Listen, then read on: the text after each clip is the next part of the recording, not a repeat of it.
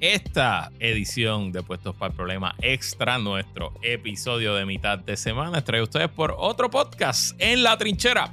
Con Cristian Sobrino puedes escuchar conversaciones profundas con figuras de harto perfil y todos los relieves de la discusión pública de Puerto Rico, desde miembros de la Junta de Supervisión Fiscal, analistas políticos, legisladores, activistas, funcionarios de gobierno, exgobernadores y hasta personalidades famosas como el bizcochito Jonathan Lebrón y Luisito Marí. Todos se sientan con Cristian Sobrino para discutir de forma relajada e incisiva los temas más controversiales que otros programas no tocan ni con una vara de nueve pies. Confirma que somos incancelables. Escucha La Trinchera con Cristian Sobrino en tu aplicación de podcast favorita, Spotify, Apple Podcast y todas las demás que se han inventado y las que están por inventarse. Suscríbete y atrévete a entrar a la trinchera. Y bueno, ahora yo puedo hablar aquí de este próximo auspiciador con conocimiento de causa porque ¿Por, ahí viene el Día de los Padres. Ah, diablo, sí. Así que ah, me toca, me toca recibir regalo por primera vez en mi vida. Y para que no le regales a tu papá el mismo trapo de boxer o calzoncillo, las mismas porquerías de media o Dios libre unos pañuelos monogrameados con sus iniciales.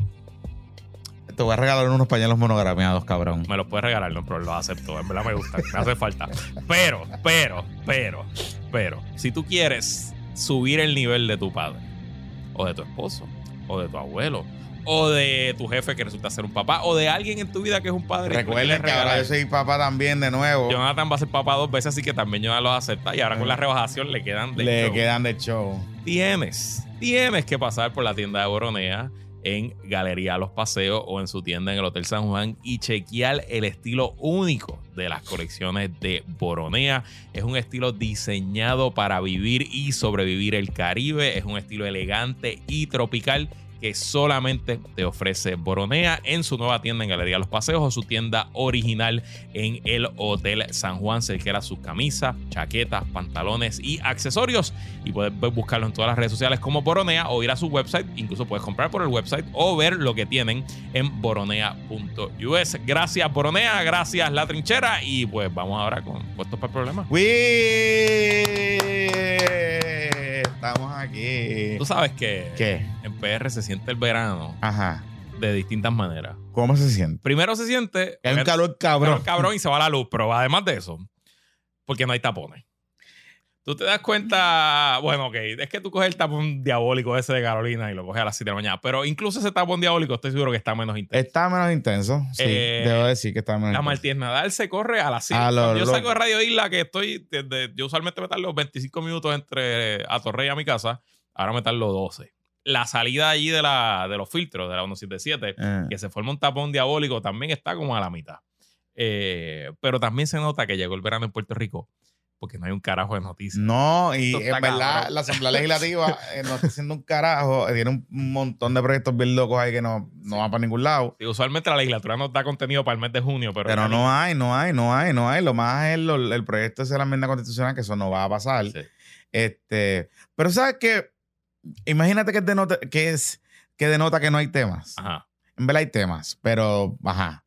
Que denota que no hay temas. Es que es- llevamos cuatro días peleando Ajá. por una intersección diamante Ay, Dios mío. en Gurao. Ok. ¿Tú crees que esa, ese debate... Vamos a explicar primero qué Ajá. rayo es. Yo eh, no paso por ahí muchas veces, pero, pero con cierta regularidad. ¿Dónde es que queda primero? esto es la es que, 30. Ajá. El expreso 30, que es el expreso de Cabo a Macao. que llevan como cuatro años construyendo. Lleva esa como cuatro años construyendo. Con un tapón cabrón, lo no sé porque yo voy toda la semana para Palma y está cabrón. Es la tercera salida, si no me Sí, equivoco. Después de sí, que tú sí. coges la 30, está la salida de- del pueblo de Cagua, después está la salida del Cosco y la tercera salida, que si no me equivoco, es la de la Universidad del Turabo. Correcto. Y eso lleva en construcción, yo creo que desde que Ricky Rosselló era gobernador, ¿verdad? Lleva en construcción un tiempo. Sí, sí, sí. O sea, lleva en construcción dos años, tres años. Yo creo que más.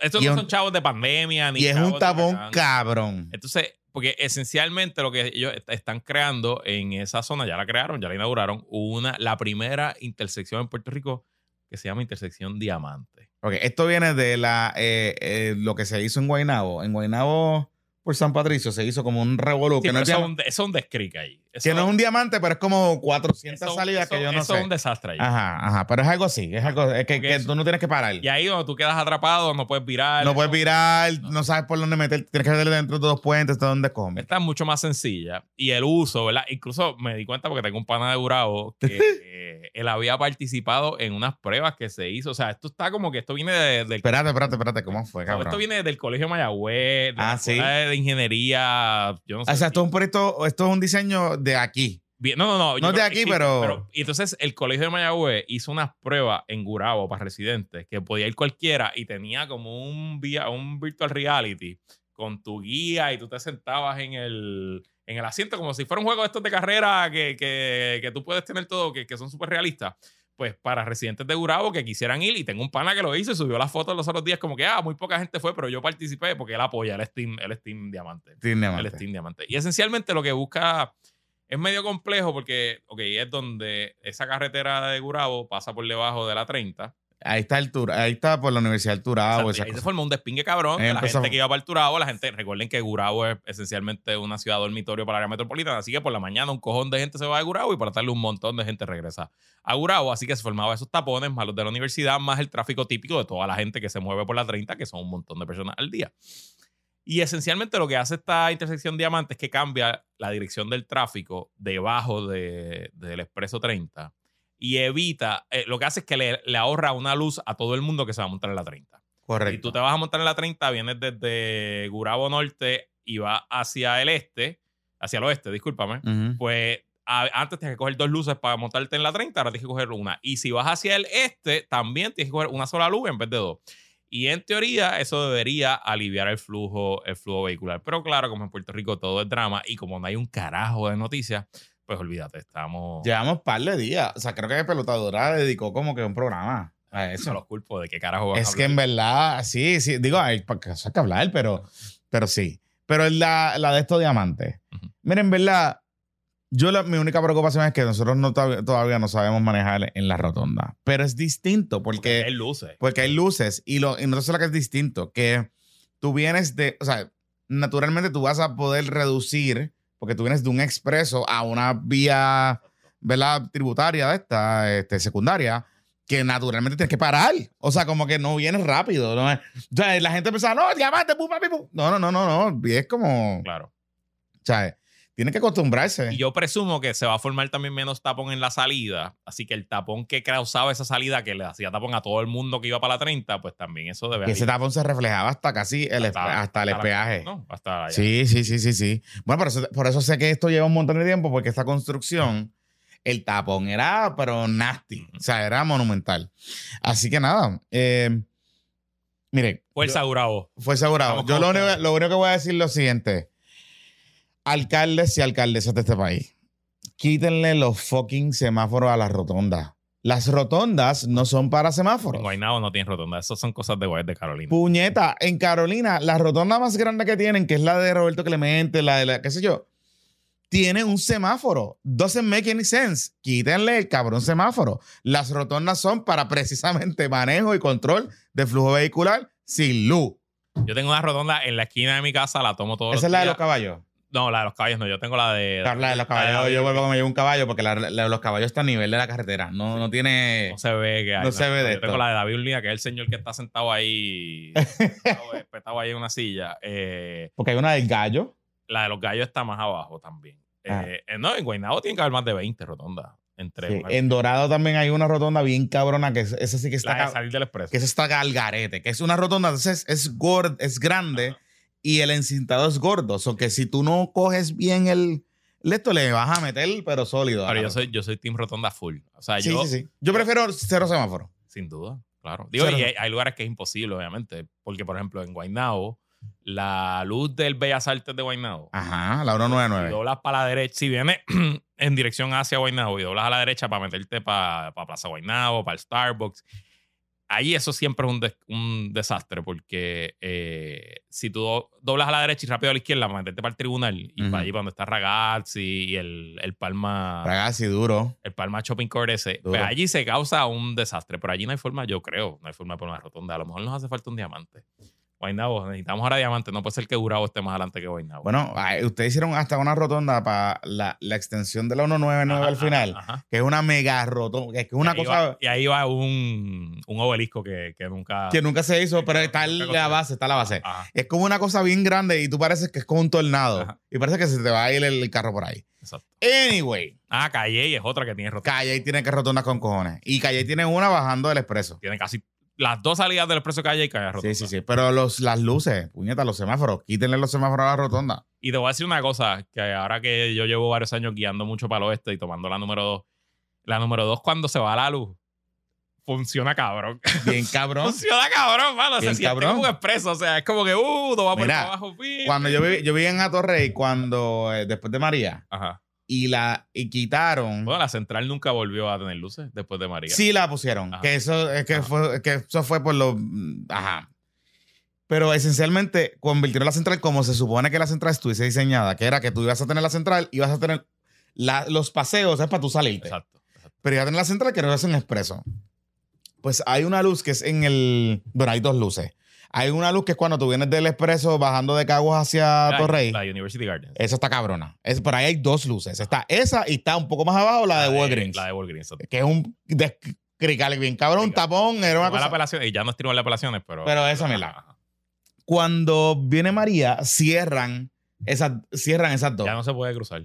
se puede cruzar, pero ahora se puede cruzar. Ah, sí. Sí, de, de Walgreens se puede cruzar. Sí. Hay una luz ahí, en, en la luz de lo que era la mal y el Walgreens. Y esa luz se vuelve a poner porque los viejitos de, de University no podían cruzar para Ya. pa, pa Walgreens, porque le quieren ir para Walgreens. Ujú. En vez de ir a la caridad que queda en la esquina, apoyarlo de allí. O a la superfarmacia Isla Verde que. Bueno, pero es que es más lejos. de eso ya mismo. Sí, pero ya. Jodiendo. Pero anyway, anyway. Pero sí, pero funcionaba cabrón. Me acuerdo de eso. Mira, este. Anyway, ¿Qué les iba a decir? Vamos a empezar con el PPD. pues vamos con el PPD.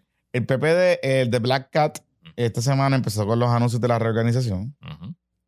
El primer anuncio, pues, fue nombrar a Pablito José a la oficina, o no, a la Secretaría de Asuntos Exteriores, inter- bueno, internacionales y esencialmente la Secretaría de Defender el ELA en Washington. ¿Cómo está?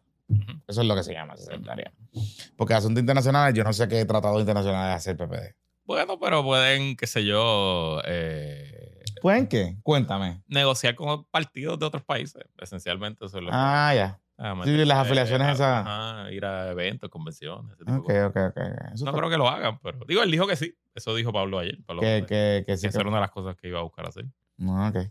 Hablar con el PRM dominicano, este, con el PRD panameño, cosas así. Don't know. Anyway, Ajá. dijo que va a defender ELA como está. Always. Ujú. Este. Lo que me llama la atención es que si se va a hacer la política pública del nuevo, Black- del nuevo Sí, presidente es que con esa, el ELA. esa era la política pública de los tres candidatos. De los tres, ¿verdad? Era el ELA como está. Sí, o sea, el PPD ha echado para atrás full. El PPD, Ah, ok. 98% del liderato electo actual eh, es, es full, era del 52. Era como está y mejorar el del pacto. Eso, de hecho, yo veo. O sea, ya lo- la pelea soberanista, estado librista, eso yo creo que ha pasado a un segundo plano. eh, esencialmente porque los soberanistas que eran soberanistas alcorosos se fueron para Victoria. eh, y hay teorías de personas, Armando Valdés es uno que te lo dice, que ellos, pues, él te dice, mira, allá afuera hay un montón de gente de puertorriqueños que todavía creen en el ELA, que entienden que el ELA es lo mejor. A mí me parece una posición patética, pero bueno, es lo que la gente piensa y hay un vacío de que nadie lo defienda y a lo mejor hay un camino en un país donde se puede ganar con 30%, pues un camino a llegar al poder defendiendo ELA. Eh, yo siento, porque he hablado con Pablo José montones de veces de este tema, que él es un true believer. O sea, él realmente, él no está haciendo esto por sí Él un mismo. true- él es un true believer de que en el 52 se hizo el pacto. y que Estados Unidos luego cambió de posición, pero que es posible regresar a ese momento y que en parte, pues ellos te dicen que, que la posición tan pobre de Lela hoy es porque no tiene a nadie que lo defienda en Washington. En parte sí, pero también no es. eh, El o sea, problema- eh, em- ok, yo, yo puedo creerte, yo te compro la teoría que Muñoz y su generación con Truman y luego con Eisenhower y esos primeros 10 años de Lela, cuando el Tribunal Federal en Puerto Rico era un solo juez que era nombrado por Muñoz Marín esencialmente y el, el gobierno federal en Puerto Rico tenía menos de mil empleados, sin contar obviamente los militares, ¿verdad? Los militares aparte, eso es otra Mm. rama. Eh, yo te puedo comprar que en esos Que había pacto, que había 12 pacto. años, en verdad, se hizo en In the Nature of a Compact. Sí, el sí, sí. problema es que esto es que, que la relación de poder es tan desigual, donde Estados Unidos tiene todo el poder y Puerto Rico tiene ninguno. Pues que al momento de que cambiaron esos jugadores originales, sobre todo en Estados Unidos, y al momento que Puerto Rico se empezó a convertir en un problema y no en una solución, pues Estados Unidos unilateralmente cambió el plan y usando una cita de Darth Vader eh, de Empire Strikes Back, cuando Lando Calrissian le dice, eso no fue lo que negociamos, ese no era el plan, eh, alteraste el plan y Darth Vader le dice, y reza que no lo altere de nuevo, porque Darth Vader tenía todo el poder, tenía el ejército, tenía el de esto, tenía, la- tenía, eh, pues, A todo el mundo. pues esencialmente yo creo que estructuralmente es imposible dentro de la cláusula territorial mediante una ley crear un pacto autonómico que no pueda ser alterado unilateralmente por Estados Unidos cuando le dé la gana. Pero bueno, eso es ya esos son pajas mentales. Claro. Pero en hay- estricto eh, análisis electoral y en estricto estatus de dónde está el PPD hoy, pues yo puedo ver una jugada electoral de el a o muerte venceremos. La puedo ver. Y siento que por ahí es que va la cosa. el a muerte venceremos. El a o muerte venceremos. En vez de patria o muerte venceremos. O sea, ese, ese es el, ese es el argumento. Así que van para el 2024. Sí, yo veo que por ahí es que va la cosa. Sí, sí. Bueno, o sea, yo puedo entender que por ahí vaya la cosa para Pablo José, pero no puedo entender que vaya la cosa así para el PPD. Es que volvemos a lo mismo. O sea, mira mi, mira mi, mi argumento y mi preocupación con este asunto. Es un cálculo puramente puro, puro elector, o sea, electorero. Y es hasta todo el vago porque tú puedes crear tu coalición a base de temas, no, no, no morir en el tema del estatus. Sí, pero en tu núcleo justificas la razón de existir como partido. Claro, claro. Y luego, entonces tienes tu núcleo. Y de tu núcleo luego convence a lo que puedas de la periferia diciendo vamos a hacer mejor gobierno, tenemos mejores ideas, tenemos mejores candidatos, no vamos a ser corruptos, no somos el PNP. I don't know. Y por ahí te va. Y entonces el otro argumento es, aunque así es que yo un poco lo veo, es que Jesús Manuel, obviamente, aunque él cree en esto, ¿verdad? Él también, no sé si es un true believer como, como Pablito José. Lo es, lo es, lo es. Pues, pues, ajá. Pero que mm, también él tiene el, el conflicto este de la vieja guardia popular, Claro. que yo presumiría que la gente de chavitos que le dio a Luis Javier, pues son true believers también. Lo son. Y él tiene que hacerle el not de, mira, te estoy hablando. Y toda esa vieja guardia popular está súper enamorada con Pablo José. Claro. Traer a Pablo José como uno Claro, claro, claro. O sea, lo puedo entender de self- self-preservation para él, del, del punto de vista de que si vaya a correr o no, que va a correr este, a la gobernación, pues, pues está haciendo su parte. Eso, eso lo puedo entender. Pero, mano, está duro. O sea, el ELA enfrentaría en Estados Unidos, no olvídate de Jennifer González y el PNP y el rebelde, eh, a Nidia Velázquez en contra. Yo creo, por ejemplo, Hakim Jeffries, que es el portavoz de la minoría demócrata ahora, es el nuevo líder y que si los demócratas recuperan la mayoría será el speaker. Hakim Jeffries está en récord. Diciendo que aquí es de independencia, libre asociación o estadidad. O sea, que, que ya Pablo José se reunió con él y, y no le he preguntado, no sé si habló con el de Lela, pero estoy seguro que si habló con el de Lela, lo que le vino para atrás no fue amigable. Y olvídate de los políticos, Jonathan. Es que hay cuántas? Siete decisiones del Tribunal Supremo Por desde el eso, 2014 por para acá, eso. del Tribunal Supremo de Estados Unidos, que en alguna tangencialmente o directamente tienen que ver con la relación entre Puerto Rico y Estados Unidos y todas se han reído del, del tema del pacto. En algunas tienes una disidente de Sotomayor que Quizá. trata de reivindicarlo, pero no mucho. Creo que hay una también de Kennedy en una de, de la- de las varias.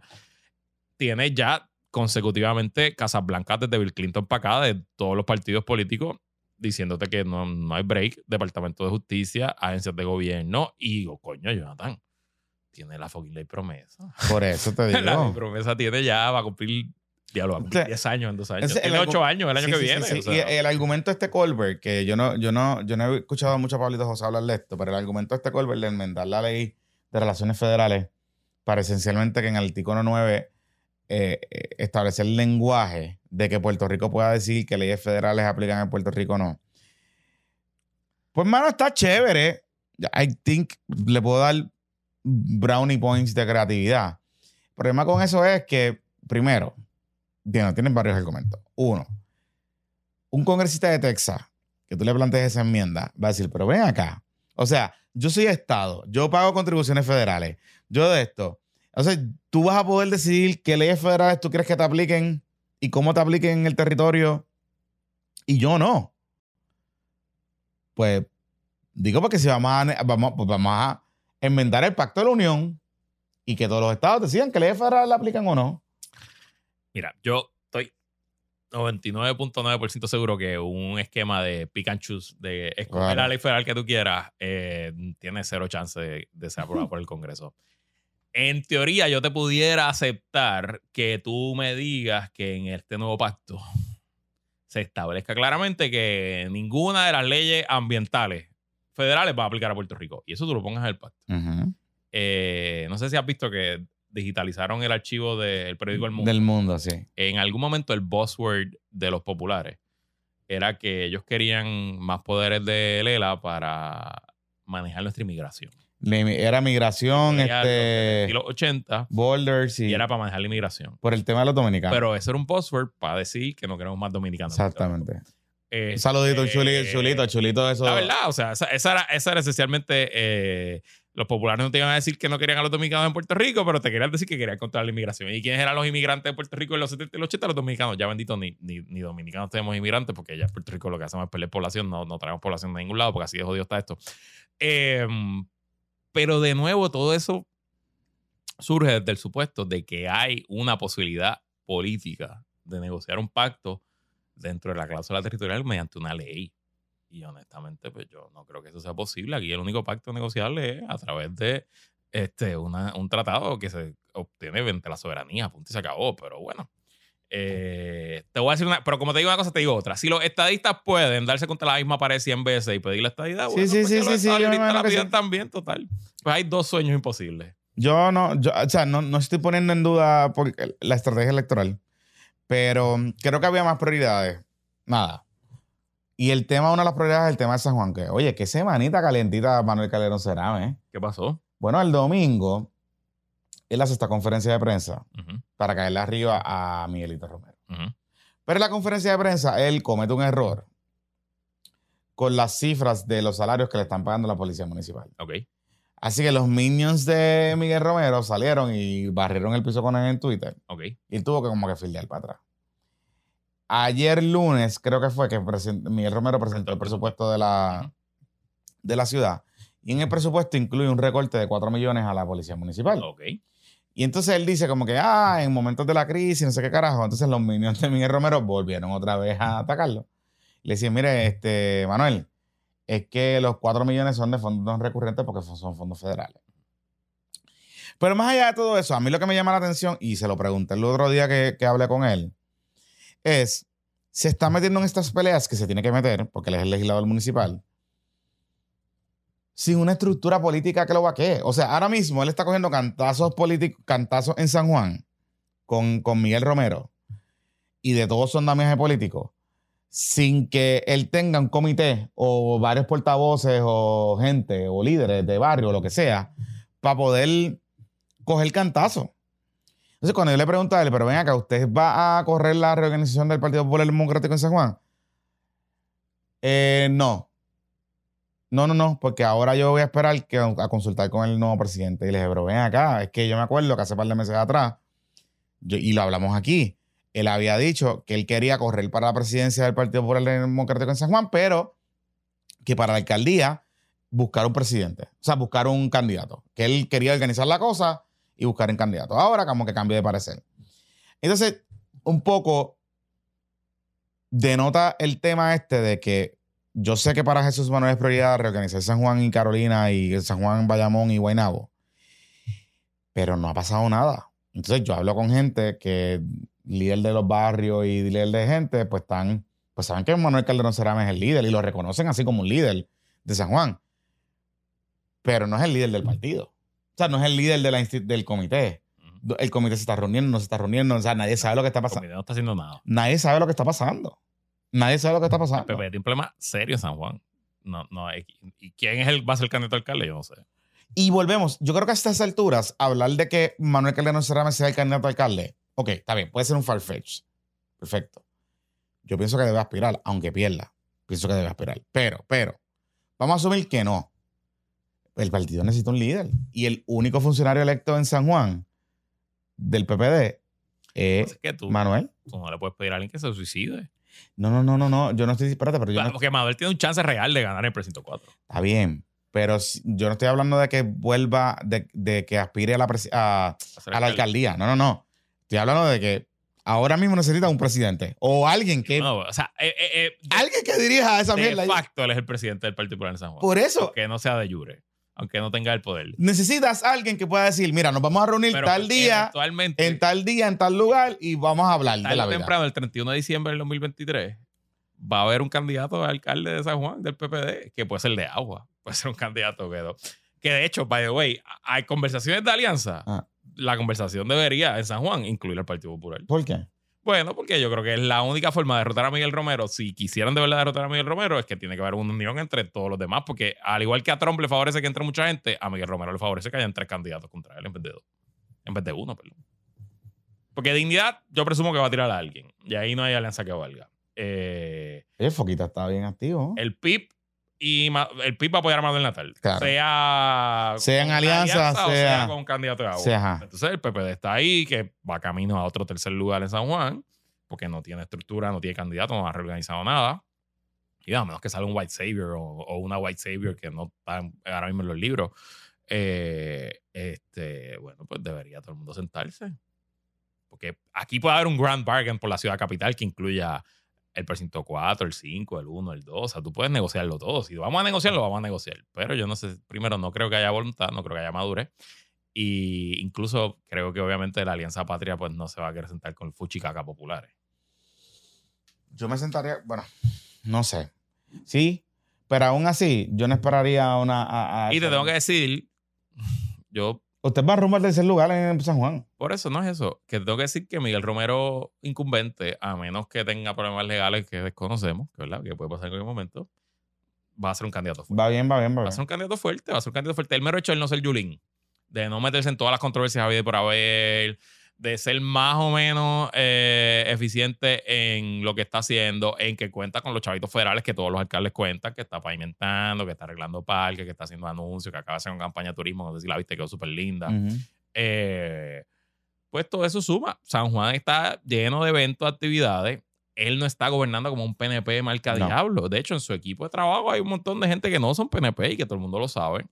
De hecho, las, de impa- las unidades de impacto no son PNP. Está haciendo eventos que en otro momento le hubiera, eh, le hubiera costado en su partido, pero le hubieran dicho antiamericano. Este, está auspiciando eventos. O sea, este fin de semana, San Juan, weekend largo, mano, aquí hubo más de 10 cosas. Sí, sí, sí, por eso. Y digo, y tiene unos temas de seguridad y tiene unos temas. Pero claro, pero un, tema, pero un tema de seguridad que está en Puerto Rico. Y la seguridad no es culpa de ningún alcalde, es culpa del gobierno estatal, las policías estatales, la policía municipal no investiga crímenes, no, no, no es crear esos asesinatos, ni mucho menos. O sea, eh, y claro, tiene un plan de la calle Loíza, eso, esos son problemas particulares, pero su gestión en general, yo no he visto ninguna encuesta, no he hecho ninguna encuesta de San Juan, pero yo estoy seguro que si tú le preguntaras al San Juan promedio, Miguel Romero debe tener una aprobación bastante buena. Sí, sí, sí, sí. Y adicional que va a contar con un fracatán de billetes. Esa campaña tendrá 3 o 4 millones. Sí, sí, sí. Yo pensaría lo mismo. Y inclusive, o sea, yo creo que la alianza va debilitada. O sea, Manuel Natal, si es el candidato a la alcaldía, va debilitado por, por Manuel Natal.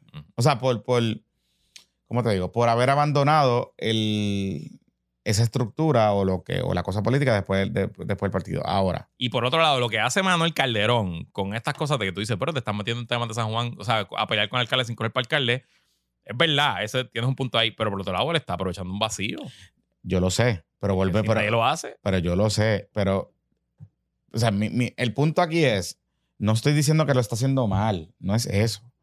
Lo que quiero decir es que creo que puedes masticar, caminar y masticar chicle a la vez. O sea, reimaginar la estructura política de San Juan, del Comité Municipal de San Juan del Partido Popular Democrático, aún tú no aspirando a la alcaldía, porque no quieres aspirar a la alcaldía, porque pues tienes miedito. Pues está bien, yo puedo entender eso. Pues, aún así, pues vas a coger lo que ya la gente te reconoce como un líder, pero la gente te va a dar hasta inclusive hasta los puntos de madurez que necesita.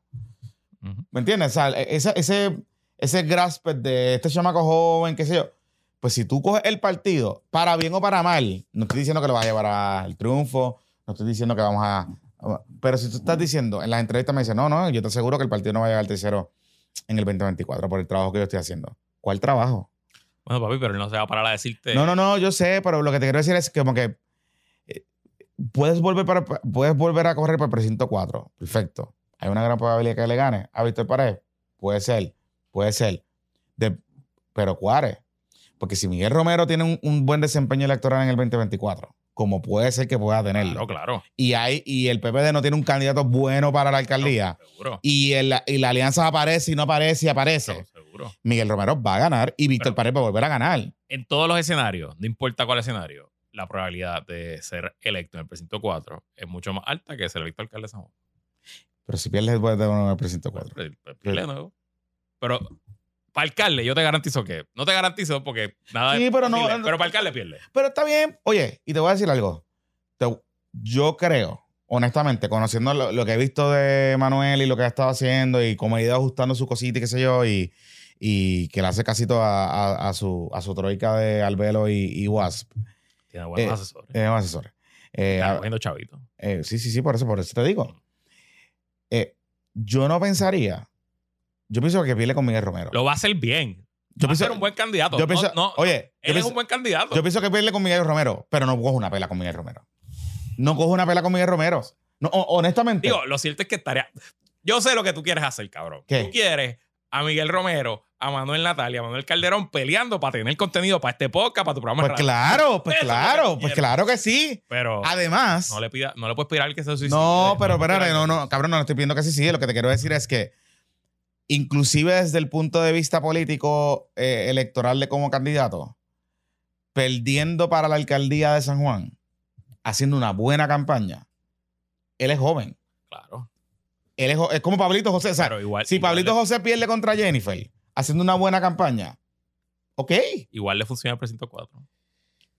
no sé. Y, Bueno, bueno, le funciona el precinto 4 si gana. Y aunque pierda también. Bueno, cabrón, porque vas a ver con a perder con fucking Víctor para que no sabe ni hablar. Que se joda. Pero, o sea, el mismo efecto. Él, él tiene su sección todos los domingos en el Noticiero de Guapa, el bar guitarreño, él está activo, él es esencialmente la cara del PP en San Juan, él es el legislador municipal de San Juan, mete sus temas, saca sus comunicados. Independientemente de donde corra, él va a poder seguir haciendo eso. Cabrón, perder con Víctor para que no sabe ni hablar está duro. Está duro, está duro, está- pero está bien, ok, está bien. Yo no, no, ¿sabes? Yo pienso que el hombre, si se tira, va a decir más de él perdiendo. ¿Cómo es perder para ganar? No. yo pienso que perder para ganar. No sé. Pero, y, y, y, y, y creo inclusive, Luis, que no va a coger una pela con, No sé. con, con Vamos Miguelito Romero. Mira, ¿qué, qué otro tema está ahí? Espérate, déjame buscar aquí. Tenemos el acuerdo a la deuda en Washington. tenemos ¿Qué es lo que hay ahí? Porque es que yo no entendí bien cuál es el... Vamos a dejarlo del acuerdo a la deuda para la pausa. Ajá. Vamos rápido con lo de DR Consulting. ¿Tú te acuerdas? Ajá. ¿Te acuerdas de que era DR Consulting? Sí. en las postrimerías del verano del 2019, eh, literal como a menos de dos semanas de que Ricardo Rosselló renunciara, eh, su comité de campaña, que en ese momento tenía varios millones de dólares en el banco, firmó un contrato de publicidad con una empresa que se creó semanas antes, que se llamaba DR Consulting, DR. Consulting. Eh, y le pagó 240 mil dólares, si no me equivoco. Fue un contrato así bien, bien absurdo. Eh, y luego resultó que la empresa, aunque tenía otros accionistas, eh, realmente era una empresa de Sixto George. Y que era la empresa Era con Sisto George con el otro pájaro. con el otro pájaro, mediante la cual eh, se había hecho realidad las conversaciones que había tenido Anthony Maceira con Sixto George en aquel famoso almuerzo que luego se convirtió en el caso federal. Eh, y nada, esencialmente, Ricardo Rosselló, y según ha explicado, y se ha ido conociendo a través de, de todas las historias que se han ido dando en los últimos años, Ricardo Rosselló, en contra de la recomendación de gran parte de su equipo, decidió contratar a Sixto George para Mm. manejar la crisis como un Hail Mary, una cosa de último minuto, de tratar de salvar su, eh, su, su gobernación. Lo interesante es que la historia de Luijo Valentín y de Wilma Maldonado del Centro Investigativo que se publicó ayer es que ellos entraron al detalle De la factura. de quienes cobraron de los chavitos que cobró DR Consulting. DR Consulting se crea y de ahí, esencialmente, tres empresas cobran bastante dinero. Fueron 200 mil dólares el contrato original y de ahí eh, la empresa B Global Media, que era de Sixto George, cobró. La empresa, eh, una empresa de Felix Cloud, que se llama B Viral LLC, cobró. Y una empresa de un señor de nombre Adolfo Rodríguez Burgo, que hoy es el que dirige las comunidades especiales bajo el gobierno de Pierluisi. Ajá. Eh, Era como un analistita, estaba por ahí haciendo Sí, pero medio. no, no sé bien. Sí, sí, sí. eh, cobraron. Entre los tres cobraron 99.500 dólares. Esa fue la Por misma. dos semanas de trabajo. Esa es la misma historia que el de los pasquines. Correcto. Unos pasquines de Manuel Natal y de Acción de Lugaro. No sé si yo vi ese tweet de Manuel Natal y ellos están, no sé si están mezclando una cosa con la otra. Pero yo creo que es una factura de ahí también. Ah, es que hubo, hubo un paquina. Ah, sí, mira, Un dos paquina. facturas de marzo 2019 Ujú. muestran el pago del comité recibido a CG Printing Group, pero eso es antes, porque es de marzo Ujú. 2019 por los a paquines de Manuel Natal y Lugar. O sea que eso lo hizo Ricky Rosselló por joder. Sí, sí, esa es la estrategia de la vieja. Eso es Pero estrategia ese, es PNP. Eso es Carlito Bermúdez, Carlito Bermúdez, PNP Bermúdez. Sí, sí, sí, sí, sí. Eso es de antes. Eso es de antes. Eso eso- es de antes, eso es de marzo 2019, no, no tiene que ver con... Pero a mí lo que me llama la atención es. Bueno, me llama la atención un par de cosas. Ajá. Uno, que obviamente estén todavía enfocados en esta historia. Creo que es importante. O sea, déjame ponerla en el contexto correcto. Me llama la atención que estemos todavía enfocados en la historia porque recuerden que estos son donativos del, de- del comité. Ujú. ¿verdad? Y, y en, en todo caso, quien estaría interesado por los gastos del comité, pues son los que donaron los chavos. ¿verdad? Yo, o sea, no, no veo el asunto del interés público, a menos que algunas de esas entidades que sí salieron a relucir estaban vinculadas al caso de Sixto George en Hacienda, ¿verdad? Eh, y el pitcher y catcher. Yo puedo entender esa parte. Ahora, sí es importante también comprender un par de cosas. Lo, eh, digamos, the length, lo, lo, lo, lo comprensivo o lo loco que estaba el equipo de Rosselló de básicamente pagar por propaganda. Porque lo que dice esa historia es que eh, tenían páginas de, en el mismo verano del 2019, estaban creando páginas de Facebook eh, para eh, empujar narrativa y videos. La página se cosas. llama Ricky No Te Quites. Y subieron un par de videitos, nada, un videito de Rocky con la cara de Ricky, un videito del Papa. Algo del Papa. Nada, meme mierda, es cheat post. Esto es cheat post. Esto es Posting por chiste. 200 mil pesos, es bueno. Pues bueno, Es bueno. eso te digo, es bueno, es bueno. Sí. Es bueno el guiso. Sí. Este, y, y un poco eh, te va validando lo que Sixto George fue diciendo en su, en su testimonio. ¿no? Claro. Recuerden que Sixto ya tiene otra demanda con Manuel Nadal, que esa es- yo quiero que se resuelva, porque esa, hay unas deposiciones bien buenas. Que Manuel Nadal ha dicho cosas, pero no hemos, no hemos visto todo. Exacto. Pero ahí fue que Sixto demandó a Manuel, ¿verdad? Sixto demandó a Manuel y, Y Manuel Manuel lo cogió lo contrademandó. Y cogió lo, y lo, y ellos están todavía, esa demanda está activa Exacto. todavía. Así que, nada. Yo no sé. Eh, los chavos eran un montón. La historia está buena para conocer un poquito las interioridades de. ¿Cuánto, ¿Cuánto se cobra por eso? Depende. en la mano, industria, más o Depende. Yo, yo usualmente cobro una iguala mensual. Que, Eso incluye todo. que eso incluye todo el trabajo de mi equipo y se cobra una comisión de la pauta. Este, y obviamente, pues la iguala mensual va a depender. La gobernación, pues más cara, obviamente, que una alcaldía de Orocovi. Eh, y, y por ahí va. Yo, pues me gano. la mayoría de mi, ingreso de trabajo político, en verdad, es la pauta, es lo más dinero que te genera y lo que tú quieres.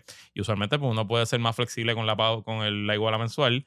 Y mis igualas se van subiendo mientras se acercan el evento. O sea, yo empiezo bajito porque yo entiendo que tú estás empezando, pero y yo sé que mi trabajo va a ser menor, pero cuando pues, te voy subiendo mientras voy acercándome Sí, es un... Es un, un, eh, un- acordeón, mientras se va acercando a la fecha de, la- de las elecciones. ok. Pero- la, la pauta se cobra un 20% de comisión o si se vende digital se puede cobrar por CPM, que es esencialmente por el Por CPM por cada mil impresiones. Ok, cada vez que usted le sale un anuncito en YouTube, en Facebook, donde sea, eso es una impresión. Pues yo te cobro a ti, vamos a dar un para usar números redondos que sean fáciles, pues Jonathan El Dos mi amigo pesos. Jonathan Lebron, bicho, dos pesos. Te cobro 10 pesos por cada mil impresiones. Y eh, entonces yo trato de que Facebook, Google y la madre de los tomates, ¿sabes? Que TikTok no se puede pautar eh, política, así que TikTok no cuenta. Me venda a mí la impresión a 4 pesos. Y yo me gano esos 6 pesos de diferencia, esa es mi, esa es mi ganancia. Eh, y más o menos por ahí va. Sí, sí, y mientras más puedas comprar, pues más, más, más precio puede, más arbitration puede. 200 mil pesos por dos meses no se cobran mm, para No. este tipo, ni para una campaña presidencial. Sí, por eso, por eso te digo, o sea, Esto eh, es una cantidad ridícula. o sea, claramente le estaban pagando por ahí para hacer otras cosas. Esto es una cantidad. No, yo creo que es que si- aquí Sixto George aprovechó Los cogió de pendejo. el desespero cabrón y el momento de crisis y agarró al tipo en la oscuridad más profunda de su vida, en el momento más Con Bea, con de con día, de su vida y le dijo, ahora es que yo voy a coger y me voy a clavar a este tipo. Y bueno, pues así son las personas. Por eso está preso. No, no está preso por buena, por buena gente. O sea, No está preso porque en verdad él quería hacer su trabajo. No. Él está preso porque él es un títere. amaba a Ricky. Y porque amaba a Ricky, ni que amaba la estabilidad, ni nada de esas cosas. Él amaba su bolsillo. correcto. Y, y pues, su bolsillo a duras penas, porque está jodido. Así que, nada, yo- está interesante, está interesante. Y lo bueno son los nombres. Yep. Lo bueno son los nombres y, y un poco, digo, en, en un momento de slow news está bueno porque sacas esa historia y te genera un poquito de... Sí. Es juicy. O sea, mínimamente es juicy. Y. Es juicy, un chisme bueno. Un chisme bueno, un chisme bueno. Este, y si usted le donó chavos a Ricardo Rosselló, sepa que terminaron en el bolsillo de Sixto George. Algunos de esos chavitos terminaron en el bolsillo de Sixto, otros en el de Félix y otros en el de pájaro Pájaro. este, ¿cómo es que se llama? El otro pájaro. Eh, Adolfo Rodríguez Burgos, actual director ejecutivo del Fideicomiso del Peto de Comidas Especiales. Qué lindo, Luis, si lo tienes ahí guisando. En el fideicomiso. Ujú. Eso existe todavía. Sí, seguro. ¿Y qué carajo es Una agencia súper mega politiquera, de las más politiqueras del país. Imagínate, mira quién nombraron de director. Bueno, pero siempre se ve bien politiquera. Siempre ha sido bien politiquera, Desde que se creó. desde que se creó. Ujú. Ese fue el, el fideicomiso de los encintados, decila. El de Linda Torres. Linda Torres fue la primera directora. No me acuerdo, No, sí, pero, era pero Linda. era. Era era Linda, Linda era doble IPR. ahí, pero ahí fue que se. El era. Linda Hernández, Linda Hernández. Pero la, En verdad, originalmente Linda Hernández no estaba ahí para politiquear, pero después de que se fue Linda. pues. Ven acá, pero ese es el del billón, ese de los mil millones. Ujú. que Quedó es- perpetuo a comunidades especiales. Que después los mil millones no aparecían. No, eso está ahí. Eso sé, yo no sé bien, en verdad. No quiero hablar eh, mierda, pero porque desconozco. Pero esos mil millones se convirtieron en el caballito de pelea del PNP para decir que con eso se creó el gobierno, que es una ridiculez decir que se creó el gobierno con un solo proyecto de mil millones. El gobierno se quebró con muchos miles, miles de millones. Pero sin duda nunca llegó a ser eh, lo que en papel podía haber sido el fideicomiso de comunidades especiales. Y después de que Sila se fue, se desvirtuó y se convirtió en otra Yo me acuerdo que la pelea, que la pelea, una de las cosas que tuvo la- eh, tuvieron las comunidades fue antes de. Estoy hablando, de, estoy hablándoles antes de la gentrificación, porque ese tema es de ahora. Antes de la gentrificación y del desplazamiento fue que a cada comunidad especial se le ponía un sign. Bienvenida a la comunidad especial, fulana de tal, ta, ta, ta, esto es parte del fideicomiso, no sé qué carajo. Y que los miembros de cada comunidad se sentían discriminados. Y que en un momento dado parece que alguien o intentaran vender sus propiedades o lo que sea, y cogían y les devaluaban la- las tasaciones porque decían que vivían en una comunidad especial. Yo, eran leyendas que corrían. No sé si eso llegó. No, hay un comunicado de, o sea, hubo una vez una Y convocatoria. hubo, hubo, hubo líderes comunitarios que se molestaban con, con los, Sí. Pero la realidad también que el- el- el- en esos cuatro años de las comunidades especiales se crearon los consejos de las comunidades y cientos de comunidades Sí. tenían liderato activo y se hacían cosas. De nuevo, yo creo que había un gran potencial que nunca. nunca- Bueno, o sea, ese se ensayó en San Juan exacto, cuando. cuando ella era alcaldesa. Correcto. Y, y llama comunidades al día. ¿sí? comunidad al día. Y funcionó un montón. Y de ahí salieron los centros de capacitación deportiva. Y en verdad funcionó un montón. Que después Santini como que los dejó, como que los siguió operando y como que los, qué sé yo, y Yulín los trató de retomar en algún momento dado, pero, pero no funcionaba. Correcto. Pero sí, comunidades especiales. Sí, eso parecía como la, eso es como lo, el gobierno bolivariano de Hugo Chávez. Ajá. Habían unos consejos Correcto. revolucionarios, se llaman consejos revolucionarios, creo que se Sí, llaman. sí. Y básicamente son las son comunidades especiales. Y eran los líderes de barrio del. Pero ese es el problema, porque como nuestra política está tan contaminada con el mítico líder de barrio, pues el proyecto original de Sila buscaba que el, como el liderato comunitario no respondiera a ningún partido. Eh, no estoy diciendo que Sila no buscó líderes populares para llenar esos puestos. De nuevo, desconozco. Yo estaba en la universidad, Mm. así que yo no tenía nada que ver con esas cosas. Pero una vez Sila sale, que era la arquitecta de la visión, eh, pues todo eso se desvirtuó y en efecto, o sea, es anatema. Incluso muchos alcaldes peleaban con la gobernadora Sí. porque le estaban metiendo gente en esos lideratos comunitarios que no le respondían al alcalde. Entonces decían, gobernadora, pero es que usted me ha nombrado un enemigo mío del barrio tal. Entonces, y pues conociendo muchos alcaldes como los conozco ahora, me puedo imaginar esa conversación eh, Esa llamada, esa llamada. sin ningún problema, sin ningún problema. Que me pusiste a alguien que quiere correr, me, me quiere retar en primaria. Exactamente. Oye, hablando de retar en primaria, Mayagüez está caliente. Digo, Mayagüez está caliente con la criminalidad. Resulta que Jocelyn, que es la representante, y el alcalde interino, que inicia el nombre, eh, quieren ir, quieren aspirar por Correcto. puesto de Guillito. Pues yo tenía entendido, y por lo menos eso Jocelyn era lo que le decía a la gente allí. Él se llama el ingeniero Jorge Ramos. Ajá. Eh, Yo tenía entendido, y eso es lo que le decía la, la representante Jocelyn por allá a la gente, de que ella era como que la ungida por Guillito. En teoría. No, parece que ella quiere ser la ungida por Guillito y, la gente piense y la estructura, exacto. Eh, el, hay unos hijos de Guillito que quieren.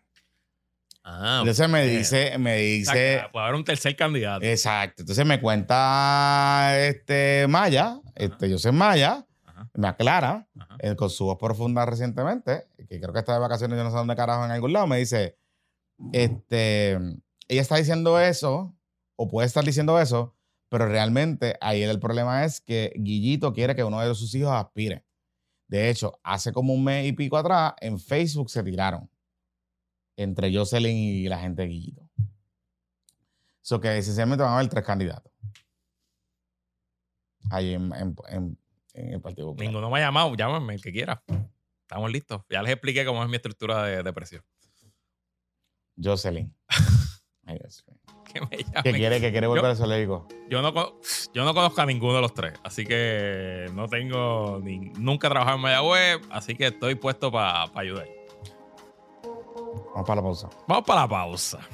Bueno, este PPP, ya se los adelantamos, trae ustedes por Super Farmacia Isla Verde, la farmacia de Jonathan Lebrón, ubicada en la marginal Villamar, en Isla Verde, la farmacia que se ve desde la Valdoriotti con una cruz verde que no es de cannabis medicinal. Allí, la farmacéutica doctora Brenda Cruz y su atento personal le brindarán el cuidado que usted necesita.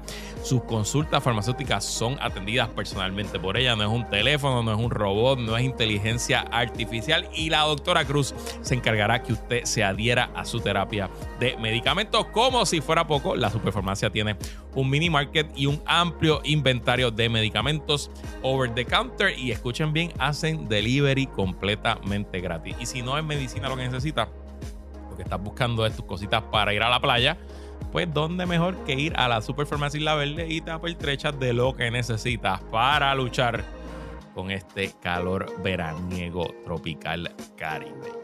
Y bueno, este PPP también trae ustedes por los más duros en movimientos verticales, AIS Elevator Services, una compañía con más de 17 años ofreciendo servicios a Puerto Rico e Islas Vírgenes en todo lo relacionado a instalar, modernizar y mantener equipos relacionados al transporte vertical, mejor conocido como elevadores, eh, sillas para eh, escaleras, etcétera, etcétera. Integran el arreglo y mantenimiento, reparaciones menores y de emergencia, así como la venta de piezas. Sus servicios están disponibles las 24 horas del día, los 365 días del año en Puerto Rico, incluyendo Vieques, Culebra y las Islas Vírgenes. Y lo más importante, escucha bien, si estás buscando mejorar la calidad de vida de una persona mayor en tu vida, en IES Elevator cuentan con alternativas de movilización como silla elevador, al igual que todos los relacionados a elevadores residenciales para sillas de rueda y carga en general. Antes que otros te fallen, llama a los expertos de IES Elevators al 787-908-3462, 908-3462. Pregunta allí por Eduardo Castillo para coordinar cualquier consulta y o cotización. Puedes visitarlo en su website elevadorespr.com, elevadorespr.com y recuerda que al decir decir que escucharon este anuncio en puestos para el problema, tienes un 10% de descuento en los planes de mantenimiento preventivo. Así que muchísimas gracias a elevadorespr.com y IES Elevator y a todos nuestros patroncitos y patroncitas que hacen posible este su podcast favorito. Mira, vamos a hablar del techo de la deuda. Este, ok, si salvaron los chavitos, aparecieron los chavitos, ¿qué es lo que hay? Ok, vamos a ver porque no se ha votado. Estamos grabando miércoles, son las 11 de la mañana. Se supone que en algún momento en el día de hoy la Cámara de Representantes de los Estados Unidos apruebe el acuerdo que negociaron tío Joe Biden Con McCarthy. y tío Kevin McCarthy, líder de la eh, mayoría republicana durante el fin de semana. Ya el viernes, eh, luego de que nosotros grabáramos, el New York Times había adelantado ¿Por dónde iba? los lineamientos del acuerdo y una vez se anunció, si no creo que creo que fue el domingo, esencialmente era lo que el New York Times había adelantado. Básicamente, Jonathan Lebron, esto es un acuerdo bien político donde ambas partes pueden aceptar que se dieron parte y declarar victoria en parte. Y que en la suma y la resta va a afectar como 2 o 3% del presupuesto completo. O sea que no es que aquí hay un gran cambio, no hay grandes cosas. Eh, lo más importante es que elimina el tope de la deuda hasta el 2025. Ok. O sea que de aprobarse, el tope de la deuda no va a volver a ser issue hasta luego de las elecciones del 2024. O sea que se lo sacas del radar a demócratas y republicanos. Y yo creo que eso es importante para ambos porque eh, yo estoy seguro que Biden no quería tocar este tema y estoy seguro que McCarthy tampoco, porque McCarthy en parte está respondiendo a el caucus más conservador y más extremo, o sea, a los más, a los más alcorosos de su grupo, pues él tiene que posture, como él es un speaker que entró por poquitos votos, Ajá. pues él tiene que mantener eh, a, su, a su corillo más, más crazy maga, eh, eh, mantenerlos, eh, ¿verdad? Tirarle carne roja y mantenerlos alimentaditos. Así que eso es número uno. Número dos, el acuerdo congela el gasto público federal a los niveles de este año por los próximos dos años. El acuerdo da un recorte de, eh, eh, de los fondos de la pandemia que no se han usado. Básicamente hace un clawback de todos los fondos de pandemia que no se han usado hasta ahora. Así que municipios y gobiernos centrales que no gastaron esos chavitos se los van a quitar. Esos son más o menos 28 mil millones de dólares, pero eso es dinero que ya estaba asignado, o sea que no es dinero futuro, ¿verdad? Es dinero que ya estaba presupuestado. Eh, el acuerdo no, hace, no toca el proyecto de, del cambio climático de, de- que se aprobó el año pasado que era una de las cosas que querían los republicanos al principio, no hace cambio ahí. El acuerdo sí recorta el aumento en presupuesto que se le había dado a la IRS. El año pasado los demócratas hicieron un aumento de 80 mil millones de dólares por la próxima década para el IRS, que básicamente lo que busca es que la IRS reclute nuevo personal y se enfoque ese nuevo personal en eh, trabajar el tema de la evasión contributiva de los grandes contribuyentes. Era crear task force para meterle mano a, los a, las los empresas cripto. a los cripto y qué sé yo. Y desde que eso se aprobó, los republicanos lo han puesto como su caballito de pelea de que ah, la IRS viene, se va a meter en tu casa, etcétera. Pero entonces, originalmente los republicanos querían que esos 80 mil millones se tiraran al zafacón. Negociaron con Biden que en vez de 80 van a recortarle 20 mil en los próximos años. O sea que el IRS pues, no va a recibir 80, va a recibir 60. Ok. Em, también, otra de las cosas que querían los republicanos era que se, eh, se impusieran nuevos requisitos para recibir los cupones. El SNAP, que es en Estados Unidos, en Puerto Rico no aplica. Eh, ya El el, SNAP, el- el- exacto, ya el SNAP tiene ciertos requisitos del trabajo. La, el acuerdo ahora aumenta esos requisitos hasta los 54 años. Si tú recibes cupones hasta los 54 años, tienes que tener, cumplir con esos requisitos, pero lo va haciendo también paulativamente. Mm. Pero Biden logró en la negociación, ok, bueno, pues si tú, si tú quieres esos requisitos de trabajo, pues entonces tenemos que ampliar quienes pueden solicitar el SNAP, incluyó a las personas, a los deambulantes, que ahora mismo no pueden solicitarlo, ahora van a poderlo solicitar, y a los veteranos, que tampoco pueden solicitarlo, ahora también pueden solicitarlo, y ni los deambulantes, o sea, las personas sin hogar, ni eh, los veteranos tienen que cumplir con los requisitos del trabajo. Así que técnicamente se expandió el SNAP. o sea que es algo, algo medio weird. Eh, y no se tocó tampoco nada de los préstamos estudiantiles. Los republicanos querían que se pusiera ahí que, que no se podía, que el gobierno federal no podía condonar préstamos estudiantiles. Eso no se tocó. Eso viene por ahí el Tribunal Supremo a decirlo. Así que al final del día, qué carajo. Eh, nada, en general, picaron el bebé por la mitad. Llegaron a un acuerdo que yo presumo que la extrema derecha y la extrema izquierda en el Congreso le va a votar en contra.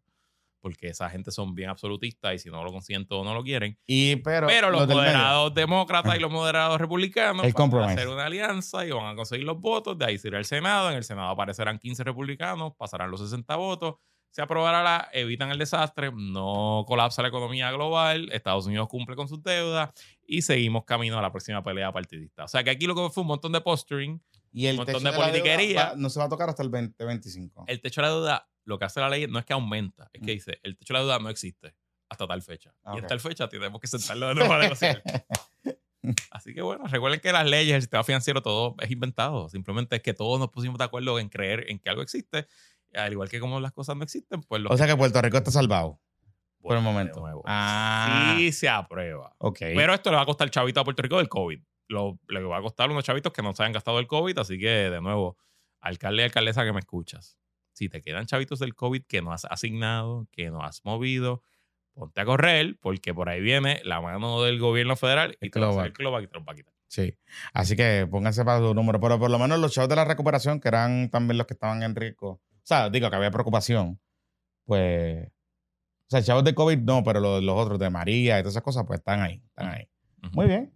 Está bien. Dice ok. Se salvó.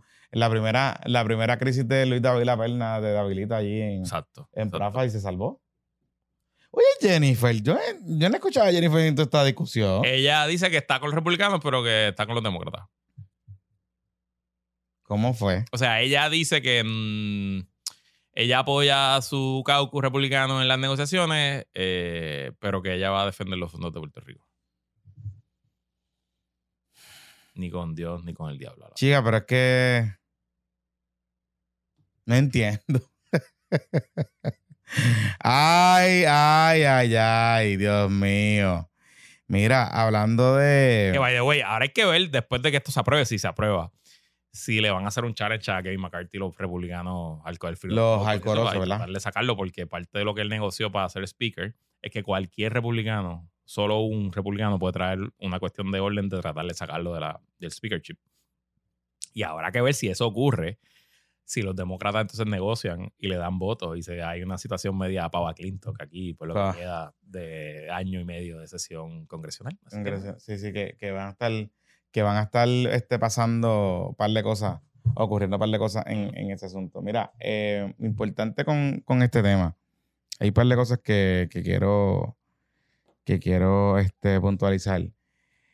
No se va a acabar el Medicare y no se va a acabar el Medicare. No, nada de eso tocó. Eso está, eso queda. Ni seguro social, ni porque yo vi gente por ahí diciendo las cosas Ujú. por ahí. Ujú. Nada de eso se va a eliminar, correcto. Nada de eso, todo eso está bien. Ahí eso está cool. Correcto. Este, y el caso, so- y la opinión del caso este de, de los préstamos estudiantiles, ¿cuándo es que supone que van? Bueno, lo de los préstamos estudiantiles se vio en vista oral eh, hace varios meses. Yo creo que noviembre, diciembre. Eh, a la vista le fue muy mal eh, a la posición del gobierno federal. Eh, y yo estoy seguro que antes de que acabe el verano, porque el Tribunal Supremo termina su término a mitad de julio, si no me equivoco, tienen que publicar todas las opiniones y bajará el caso de. Bajará el caso y eso lo que viene es un 6 a 3 mínimo, cuidado un 7 a 2 en contra de la Casa Blanca, en contra de la condenación de préstamos. Así que si usted lleva no pagando préstamos estudiantiles por los últimos tres años, prepárase que en algún momento de los próximos meses volverá a tener que pagar los préstamos estudiantiles. Ahora hay que ver si le van a cobrar los intereses de todos los años que, que no pagó. Eso es lo que yo quiero ver. Eh, pero para lo que para mí es algo completamente eh, inexplicable, los republicanos están todos en contra de darle el- este relief a, a lo- a las personas que tienen préstamos estudiantiles. Yo en mi caso saldé los míos, gracias a Dios, pero tengo los de mi esposa, que son... eh, un cachito duro todos los meses buscárselos. Yo no me quiero imaginar los tuyos. Este, tu enjuiciosa educación de derecho. Este, porque yo los míos los cogí para irme de intercambio Ahí está beberrón, y me los cabrón. bebí completo y después cogí unos pastillas para la reválida, o sea que en verdad era poquito. Eran 24 mil dólares en la suma final, pero está duro, Los de esposa son como 60, 80. como 72, algo así. Sí, sí, los míos están por ahí arriba. Ahí arriba como... Saldamos uno, eh, uno privado. Mi esposa había tomado uno privado No, grande. yo no, yo no ese tengo, lo saldamos. no tengo privado, no tengo. Tengo todo de esto. Pero Sí. Volver a loguearme ahí a myfedloan.com. Yo ni sé ni quién, ni quién ya tiene. No, yo, lo han vendido tres veces más. Ajá, así yo no sé ni quién tiene el mío, pero, pero, pero sí, tengo que bregar. Voy a tener que bregar con eso. Digo, yo lo tengo en el income base ese de esto y ahora le pondré un dependiente. Entonces, pues, Puede ser que me baje algo. Que nun- eso significa que nunca lo voy a terminar de pagar en mi vida, pero está bien.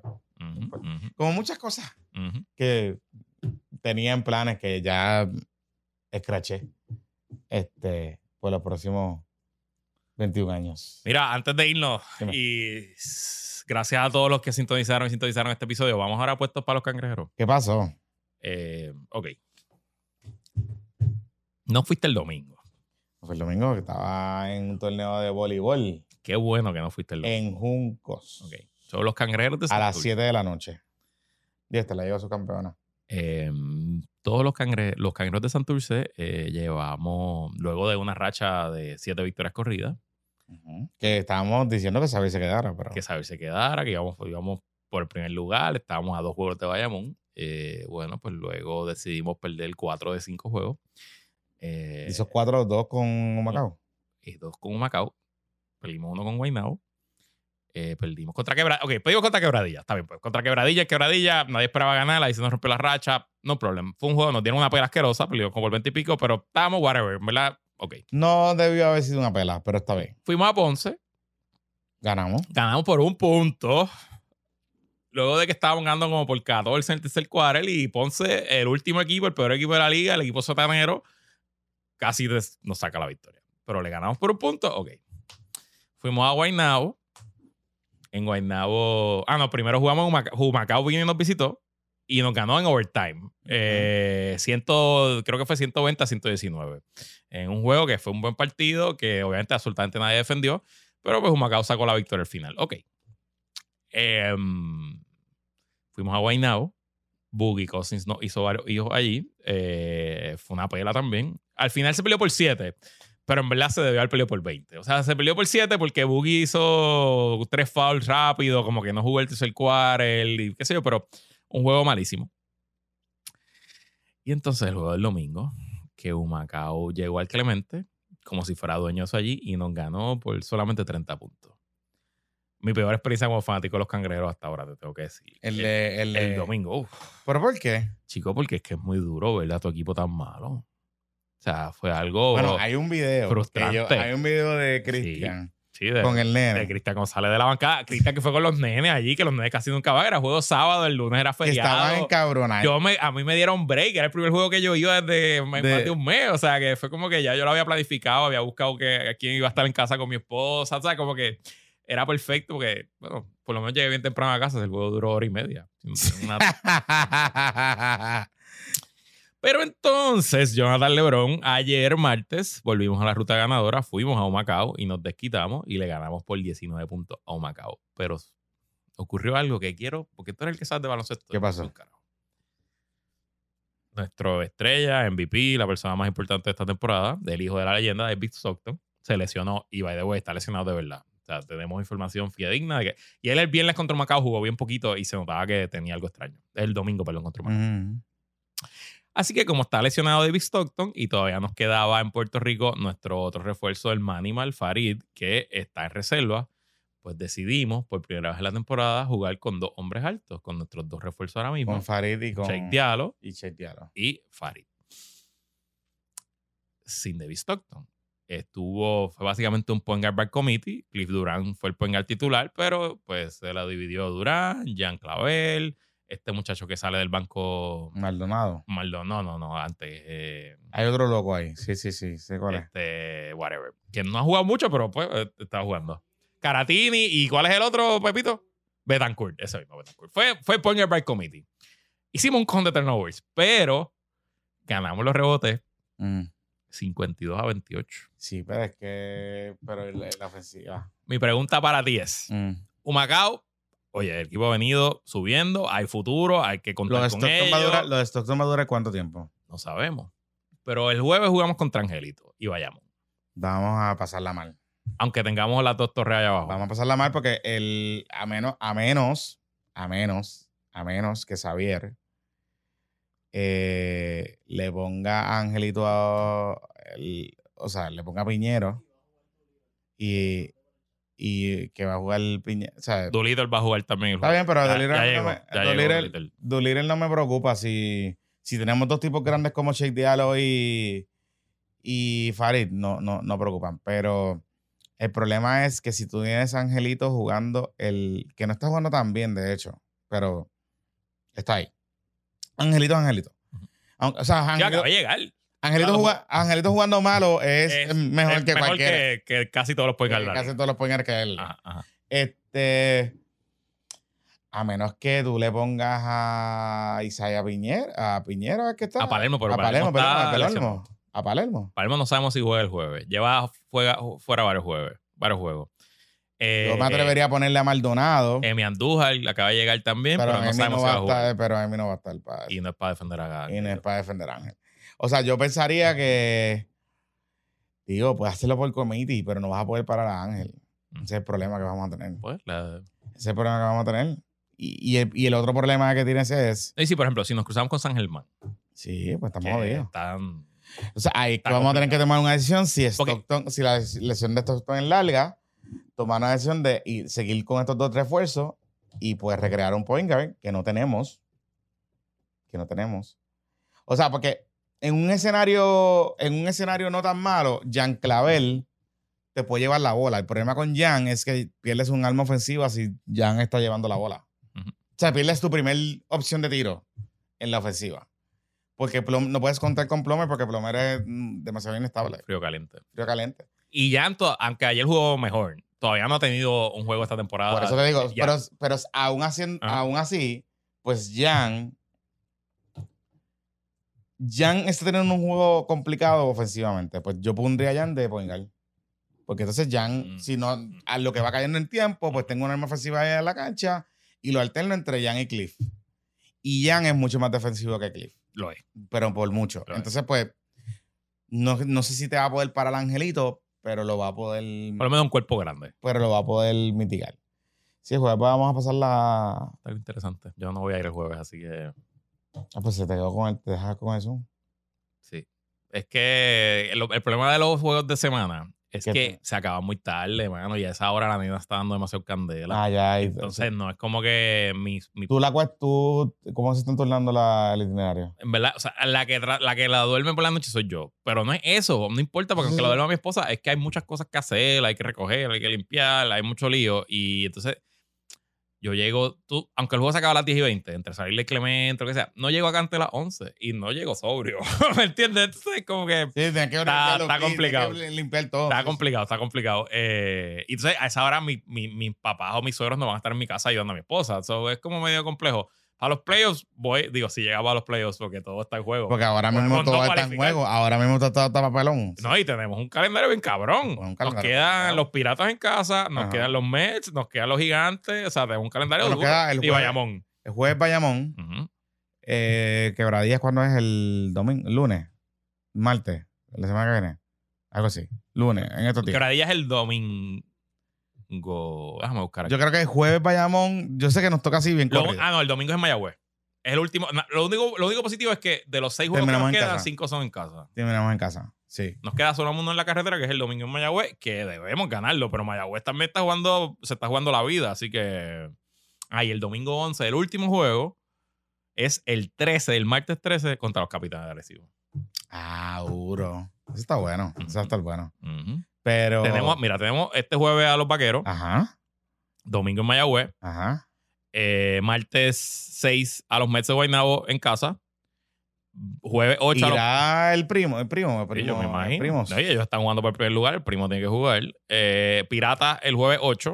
O sea, tenemos al martes a Cousins y el jueves a, Ah. a, Hassan- a Whiteside. a Whiteside. Ay, Dios mío. El 11 a los gigantes. Ya esa semana son. ese, ese domingo voy, domingo 11 a las 6 de la tarde ese voy contra los ese, ese de, ese de eh, eh, la semana que nos toca Cousins y, y Hassan Whiteside, olvídate. Olvídate Stock. Ya, olvídate. No, no, no. Ah, Es más, déjalo recuperándolo. déjalo, déjalo Sí, tranquilo. porque vamos a perder. Uno Y- por el 20, 30 y el otro por el 18. Y entonces cerramos contra los capitanes de Arecibo el 13. O sea, que nosotros tenemos. ¡Wow! Un calendario duro. El único juego en papel fácil es Mayagüez. En Y papel, estamos- pero es en Mayagüez. Y estamos cuartos. estamos ahora mismo cuarto. Eh, déjame buscar. Lo estamos cuarto. buscar que nos pueden retar como el año pasado. No nos pueden retar porque tenemos mejor récord. Si quedamos quintos, retaríamos. Claro. Ah, Retaríamos al otro. Ah, porque tenemos mejor récord. Pero. eh, ¿Qué tú dices, Pepito? Ah, que es Mayagüez. Ah, o sea, que, tú, que Pepito dice que es mejor que quedemos quinto, retemos a Mayagüez, le ganemos el play y entonces nos cruzamos contra Bayamón. Sí, pero en Mayagüez hay que ganar el play en Mayagüez, cabrones. No piensen en eso. Vamos a- No, yo no, yo quiero tenemos que entrar, yo no quiero clasificar, depender tenemos de que otra mierda. clasificarlo, olvídate de Mira, eso. ahora mismo, en verdad, pero te voy a decir algo, la sección está a lo loco, porque estamos ahora mismo, eh, Carolina está tercero y, Pero papeloneando, porque Carolina es como.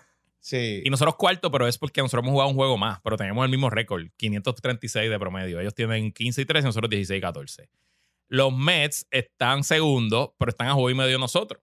Sí, los pues, vaqueros están primero, pero están a 2.5 juegos. O sea que matemáticamente Realmente, del 1 al 4, todo el mundo está. cualquier cosa puede pasar. Y, y, y, lo- y Humacao está alejado y esa derrota ayer les costó, este, pero están a cuatro juegos del cuarto lugar. O sea que y quedan siete juegos, ocho juegos. O sea que tampoco es que están matemáticamente a los locos. Eh, pero los grises ahora mismo están a un juego de tener mejor récord que Mayagüez. Son los grises técnicamente todavía están en juego para retar a Mayagüez. Pero tienen que llegar quinto. Tienen que llegar al quinto. Va a llegar al quinto. Sí, sí, sí. Digo, bueno, Fajardo está a un CSI 9, eso who knows. No, pero Fajardo ya está jodido. Pero, y, Pero ganaron y- ayer. ¿Y la otra sección? La otra sección, ya Quebradilla y San Germán cualificó, se están peleando el primer lugar, puede quedar cualquiera de los dos primer lugar, pero ya cualificaron los dos. Capitanes 16 y 13 están también cerca de cualificar. Y eh, Mayagüez está 13 y 17 en el cuarto lugar. Y después están los Osos de Mati 10 y 20. O sea que están, están a tres juegos, le tienen tres juegos a los Osos. O sea que yo creo que el cuarto lugar de Mayagüez debería estar asegurado, pero de seguro lo va a retar el quinto lugar. Bueno, ahora mismo no lo retarían los grises si terminara hoy, pero si los grises siguen inspirados como están, pudieran estar para retarlo. O si nosotros bajamos a la quinta posición, o si Carolina baja a la quinta posición, probablemente los retarían. En verdad, estamos en esta posición innecesariamente. Completo y totalmente innecesario, pero tenemos un equipo en papel súper y cabrón. coincido con lo que se estaba hablando en estos días en los chats. Yo creo que nos vamos a tener que chupar a saber hasta el final. Porque ya ningún dirigente va a entrar a estas alturas. Digo, menos que lo voten. O sea, no quedan muchos dirigentes por ahí. Tampoco disponibles. No sé. Bueno, vamos a dejarlo ahí. Este, nosotros regresamos el domingo. Regresamos el domingo, Corillo. Gracias por su sintonía. En otra edición más de Puestos para los cangrejos, digo, puestos para el problema. PPP. PPP. Bye.